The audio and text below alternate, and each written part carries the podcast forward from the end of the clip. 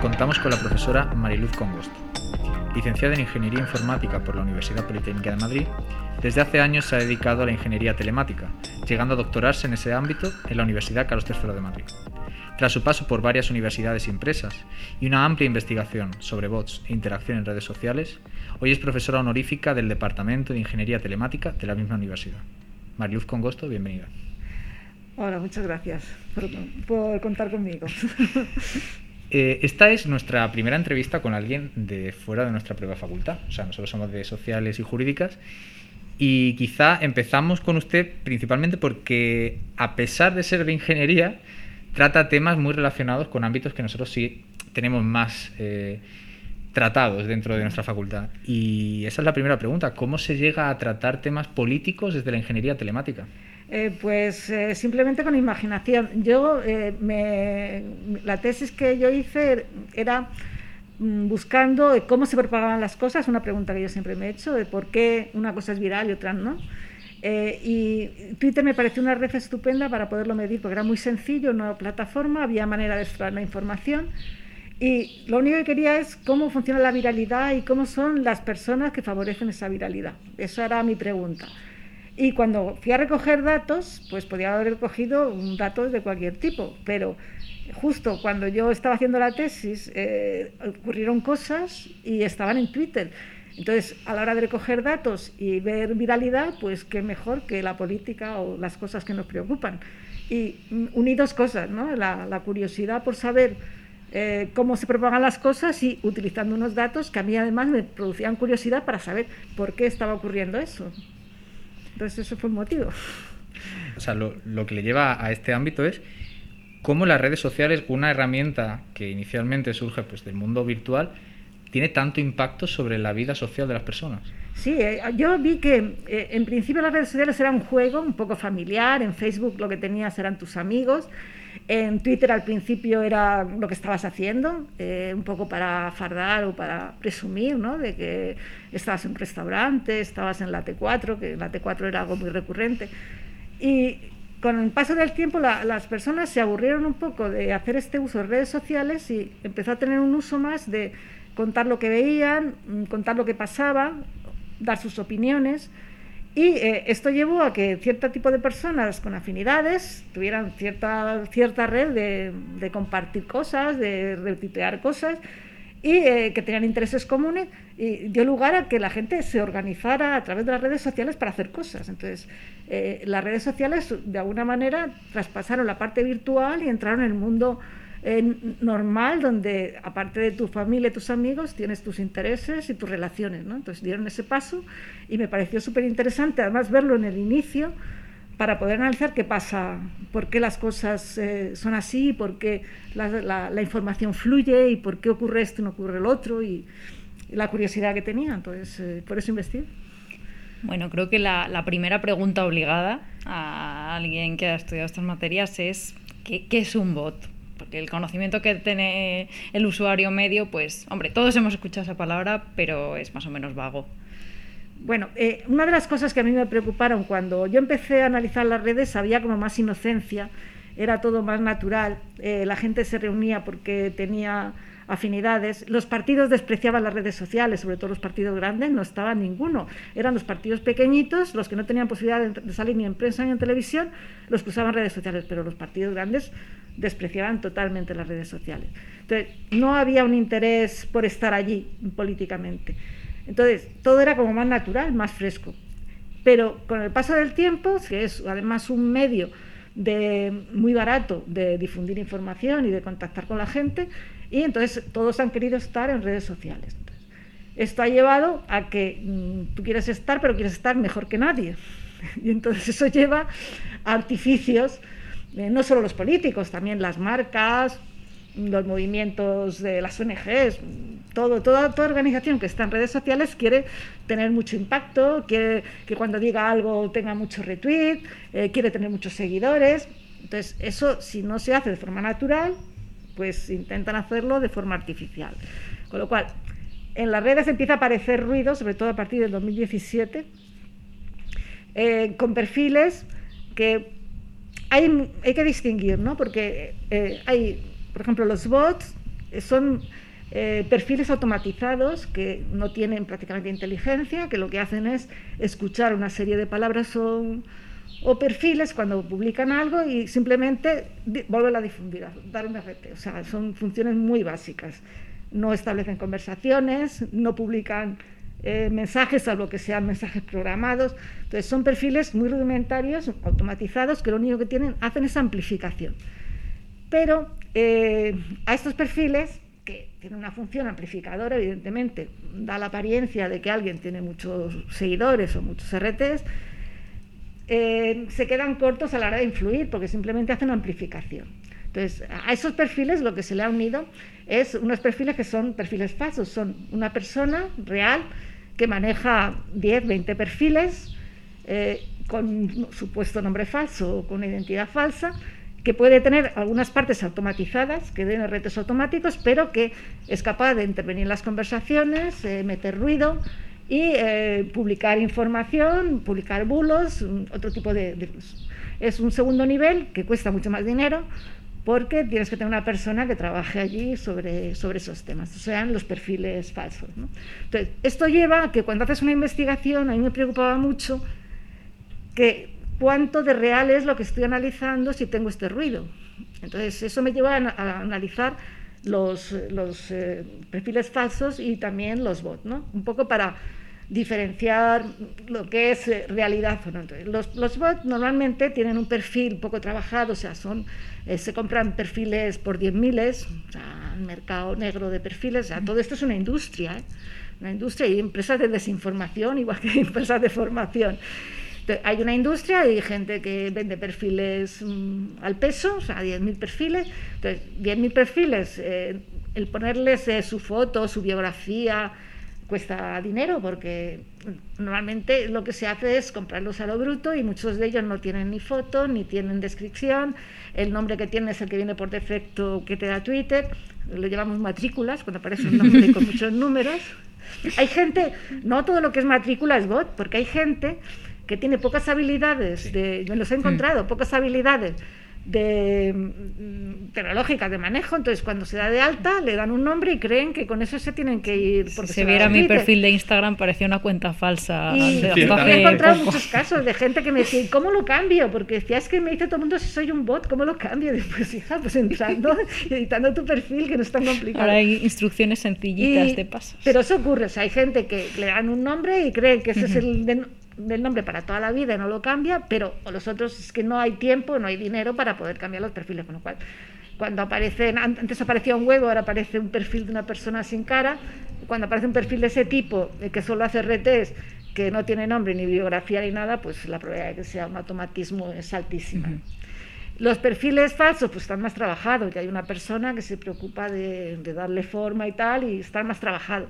Ha, habido algunas de las campañas que me hizo muchísima gracia, pues la verdad que el humor siempre, porque ese trabajo es muy duro, eh, son muchas horas y, a veces estás analizando y no encuentras nada después de darle mucho esfuerzo a todo lo que haces.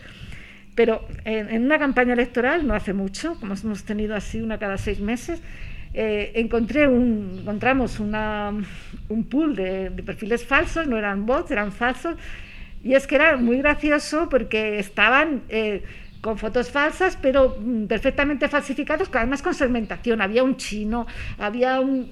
era, era como si hubieran cogido una microsegmentación de ciudadanos que quisieran apoyar una opción política, les habían creado su perfil de estudiante de, medicina, estudiante de tal, ama de casa, empresario, pyme. Eh, ya lo de chino me llamó ya la, atención totalmente, ¿no? De poder poner perfiles de gente que vive aquí, que no es de origen español, eh, como simpatizantes de una opción política, ¿no? Entonces, eso está trabajado. Pero claro, esas cantidades no son miles Puede llegar a 200, a 300, según el dinero que tengas para la campaña.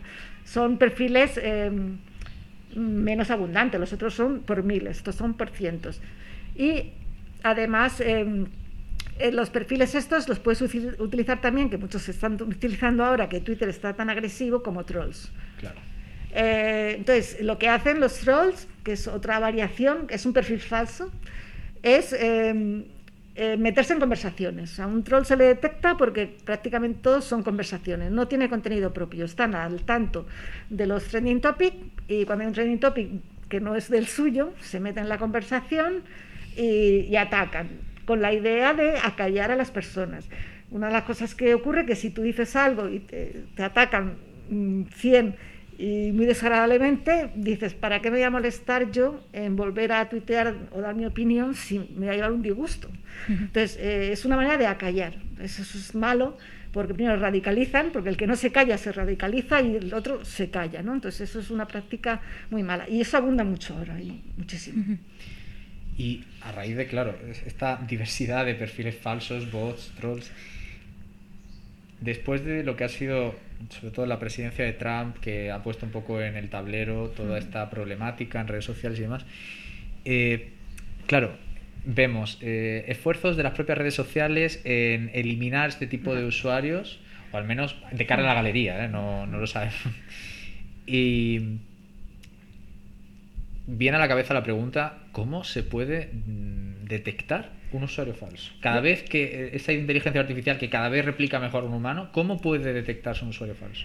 Bueno, pues mm, las plataformas podrían hacer muchísimo más, pero muchísimo más de lo que hacen. Las plataformas no les interesa porque su negocio está en que haya tensión, que haya debate, que haya atención. Y la atención se consigue normalmente con cosas mm, no agradables, ¿no? la agresividad y ese tipo de cosas. ¿no? Entonces, si ellos limpiaran mucho, eh, pues su negocio iría para abajo, en Facebook, en Twitter y en todas las plataformas. Es mentira eso que dicen de que... no, no, hacen, ah, tienen que hacer el paripé, porque claro, ya se encuentran en que les llaman los gobiernos, eh, pueden intentar regularles, les pueden poner multas. Hay países en el que, por ejemplo en Alemania, hay una, respecto al discurso de odio, hay una normativa que eh, la manera de filtrar que tienen en, Alemania y en el resto de países es diferente. Si tú estás en Alemania te van a llegar muchos menos mensajes de odio, porque como haya les cae una multa. En Francia también han puesto otra normativa. En los países que no hay normativa, pues manga ancha.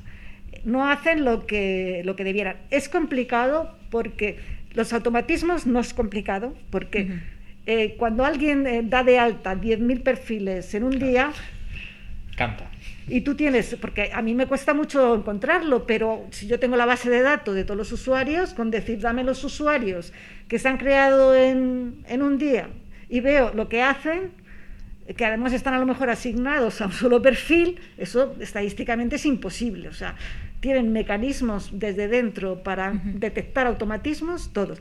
Los perfiles falsos, ya más complicado. Pero, por ejemplo, sí que tienen eh, el número de teléfono.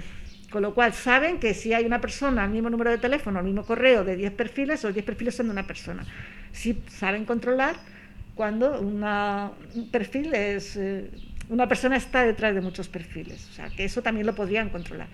El discurso de odio, pues no se controla. De hecho, a mí me han baneado la cuenta, eh, si yo tengo, me han baneado la cuenta como cinco o seis veces y debo estar en una lista de spam y yo no puedo crear un hilo. Si yo creo un hilo y lo subo, me banean la cuenta porque consideran que soy spam. Entonces tengo que poner los hilos eh, tweet a tweet. Hasta que me di cuenta de esos, me han baneado tres veces. De escribir sobre los bots, pues me denunciaron como spam o como lo que fuera, un grupo que se dedica a estas cosas, y me, sacaron todos los tweets, encontraron que una vez me quejaba de, de spam con una dirección de correo que era de que era una edición de correo pública, y me cerraron la cuenta por difundir información privada. Y claro, al final te la devuelven, pero te tiras 15 eh, días peleando y, dando la lata para que te arreglen el problema. Con lo cual, el criterio que hacen es un poco arbitrario. ¿no? Viendo que las redes sociales no hacen lo que deben, o lo que mm. se espera, o lo que venden. Lo que deberían. Y claro, siendo esa plaza pública, ¿no? que un poco degradada respecto a lo que vendía inicialmente que podía ser Internet, pasamos al ámbito político. ¿Cuándo empezó Twitter, concretamente Twitter o Facebook, a ser tan relevante en la política con estas dinámicas? Pues empezó, em, el que la puso de moda las redes sociales, fue, aunque empezó más en Facebook que en Twitter, fue Obama que las campañas, cuando Obama hizo campañas de políticas en redes sociales, no la hacía nadie en ningún lado. O sea, siempre en América han ido como muy por delante de, nosotros. Pero la campaña de Obama era en positivo, era una campaña de, de promoción suya y de adquirir, de adquirir nuevos votantes. En el 2016 las cosas se ponen turbias y Trump hace una campaña no para, para conseguir simpatizantes, sino para atacar opositores. Entonces eh, empiezan a aparecer noticias falsas, que se aprovechan las redes sociales para difundirlas, y ahí ya empieza a ir todo muy, muy mal, para abajo. No sabíamos todavía lo de Cambridge Analytica, y estaba ocurriendo, ¿no? Pero ya esa campaña, la campaña del Brexit, también fue muy, muy... Que por situarnos, Cambridge Analytica era una empresa dedicada exclusivamente sí a la manipulación, eh, conocer el perfil de las personas y poderles mandar unos mensajes muy muy customizados eh, a un grupo tal que saben que va a votar una acción política, convencerles de que no voten, eh, en fin, una serie de estrategias en función de los segmentos que tenían. Eso se puede hacer en Facebook, en Twitter no se puede hacer, porque aunque Twitter vende que tiene segmentación, mentira, no tiene segmentación ninguna. Y en Twitter eso, en Twitter es disparar al aire y en Facebook disparar con una mira telescópica. Es una diferencia muy grande. Pero en Twitter sí que ha sido como em, el altavoz de los políticos. Entonces, yo creo que en 2017 en España empieza a ser relevante las, las, redes sociales, pero más que por la política, por el conflicto catalán. Que empieza a haber un relato, empieza a utilizarse Twitter con unos fines y, y ya... Eh, Twitter empieza a ser muy relevante en la política. Y entonces ahí ya todo el mundo está, opina y tiene su, su perfil allí. Bueno, en la conversación pre-entrevista nos has comentado algo que bueno, nos resulta bastante curioso. ¿Qué pasa en 2009? ¿Qué cambia en Twitter en 2009 para que tú te empieces a interesar por estos temas? Pues eh, en 2009 yo estaba todavía en mis inicios del doctorado eh, analizando Twitter y vi eh, que ocurrió algo en España, que fuimos pioneros, que nunca somos pioneros en muchas cosas, pero eso sí lo fuimos, de movilización política a través de Twitter. Twitter se usaba más para en el ámbito eh, personal y en el 2009 ya empezaba a derivar, porque ya cambiaron la pregunta a qué está ocurriendo, y ocurrió una cosa en diciembre del 2009, que fue la ley SINDE, y la gente se movilizó eh, de repente yo vi ahí un grupo que generó como mil retweets, que mil retweets eh, en el 2009 que, que, estaba desierto, porque en 2009 es que estaban los, los primerizos. Y dije, aquí pasa algo, ¿no? Entonces vi que se juntaban, hicieron un manifiesto, entonces estaba lo del Google Wave, que estaba muy de moda, que fue algo que luego se, se arruinó total y hicieron un manifiesto contra mm, a favor de la cultura libre, la ley sin de lo que una de las cosas que tenía era lo de cerrar las webs eh, donde se compartían enlaces para ver películas y, partidos de fútbol, etcétera. Y bueno, hay una resistencia de gente de, internet que utilizaba la red para adquirir eh, entretenimiento o cultura y que vieron que empezaba peligraba esa situación que había. ¿no? Entonces fue una reacción muy, muy contraria, se crearon un grupo y a través de ahí, de esa afinidad del grupo de cultura libre, pues eh, siguió funcionando y, crearon más tarde un hashtag que se, hizo famoso, que era No les votes, había unas elecciones eh, ese año, para que no se votara el Partido Socialista porque había aprobado la, la ley SINDE. Y este grupo fue muy, muy relevante para el 15M, porque fueron los iniciadores de, del hashtag. Fueron... hay, un, hilo conductor entre 2009 y el 15M ya en 2011. Eh, el hashtag lo sacaron como en febrero, que fue cuando se aprobó la ley, y seguía funcionando las redes, no les votes, no les votes era algo muy recurrente. Tenían una web que se llamaba No les votes. Tenían ahí una movilización para que no decayera el asunto. Y en el 15M aparecieron también ellos con el logro de votos, con su reivindicación, que luego se unieron a otras reivindicaciones. Por el 15M no fueron ellos los que lo crearon, fue otro grupo, pero ellos enseguida lo, apoyaron. Y luego había lo de la, la, hipoteca, la juventud sin futuro, y lo que fue una explosión, una unión de muchas redes, muchos descontentos, que dio lugar al 15M, que con el tiempo podemos ver ahora que ha cambiado el panorama político totalmente como última pregunta y quizás algo un poco más abierto, todo este mal uso o esta influencia a veces perniciosa de Twitter en Twitter, Facebook, redes sociales en política, está y ha llegado para quedarse. Pues yo creo que mm, tendrá un punto de saturación. O sea, ahora está ocurriendo un fenómeno y es que muchos están yendo de Twitter. Eh, se ha ido a, Ada Colau, se han ido... Mm, a Donald Trump lo echaron. Donald Trump lo han echado, no, no se fue. Pero sí hay, hay, gente que está abandonando porque le aburre esta agresividad, ¿no? Entonces, yo creo que habrá un cansancio. O sea, no sé si hemos llegado al tope. Ahora estamos bastante mal. O sea, la campaña de Madrid ha sido horrorosa. Y no sé si seguiremos. Pero ahora eh, Twitter, yo, vamos, eh, yo tengo silenciado a un montón de gente. Yo lo que hago es no silenciar, no me gusta bloquear, pero sí silenciar el que veo que tiene un discurso agresivo y que yo cuando me conecto es para enterarme de las cosas, no para llevar un disgusto. Entonces, eh, no lo sigo, ¿no? Y yo creo que como, como yo, yo creo que soy una usuaria tipo, eh, el usuario normal eh, le desagrada mucho este tono agresivo. Supongo que al, al, al, hooligan político no, no, y se siente a gusto y confirmado, ¿no? Pero al usuario general no. Y Twitter tiene muchísimas más facetas que no la política, afortunadamente. Hay hilos maravillosos de historia, de arqueología, de gente que sabe un montón de cosas y que comparte conocimiento y aprendes cosas en Twitter, cosas que no ves en los periódicos. Entonces tiene ese valor. O sea, yo una de las cosas que también hago mucho es visualización para poder visualizar todos los datos que manejo. Y en, en Twitter fue donde he encontrado todas las herramientas, he encontrado a los gurús, he encontrado cosas estupendas para aprender. Yo he aprendido a través de Twitter, o sea, que tiene muchas facetas buenas. La parte de la política se ha venido, mm, ha devenido muy mal a la agresividad.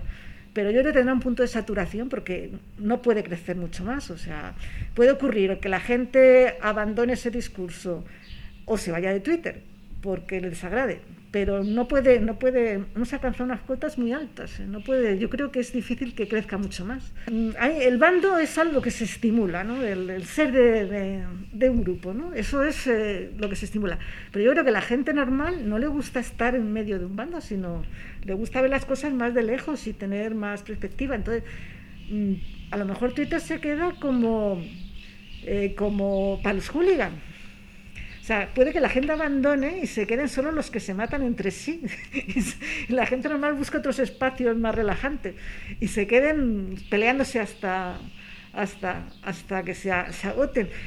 Ocurrió que se crearon redes sociales eh, como Mastodon y una serie de redes que eh, no había ningún filtro, tú podías decir todas tus barbaridades. ¿Y qué ocurrió? Que solo se metían eh, los de una ideología y la gente se aburría. ¿Por qué? Porque estaban todos de acuerdo. Entonces, no hay polémica. Eh, ni crecían, claro, no crecían ni había nada de nada. O sea, eran redes muertas porque no había... la gente busca mucho, el hooligan busca la confrontación. Y ahí se sienten conformes, pero yo creo que el hooligan no es mayoría. Entonces, lo que puede ocurrir es eso, que se queden los hooligans y la gente normal o, vaya a otros espacios o se quede en Twitter, pero ignorando esa parte. ¿no? Creo que es lo que puede pasar. Estaremos atentos a cómo evolucionan las redes sociales. Mariluz con gusto, muchas gracias. Nada.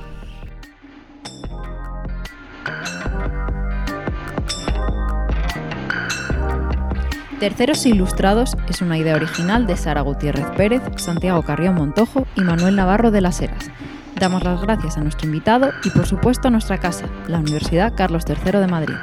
Los esperamos pronto en una nueva entrega de Terceros Ilustrados.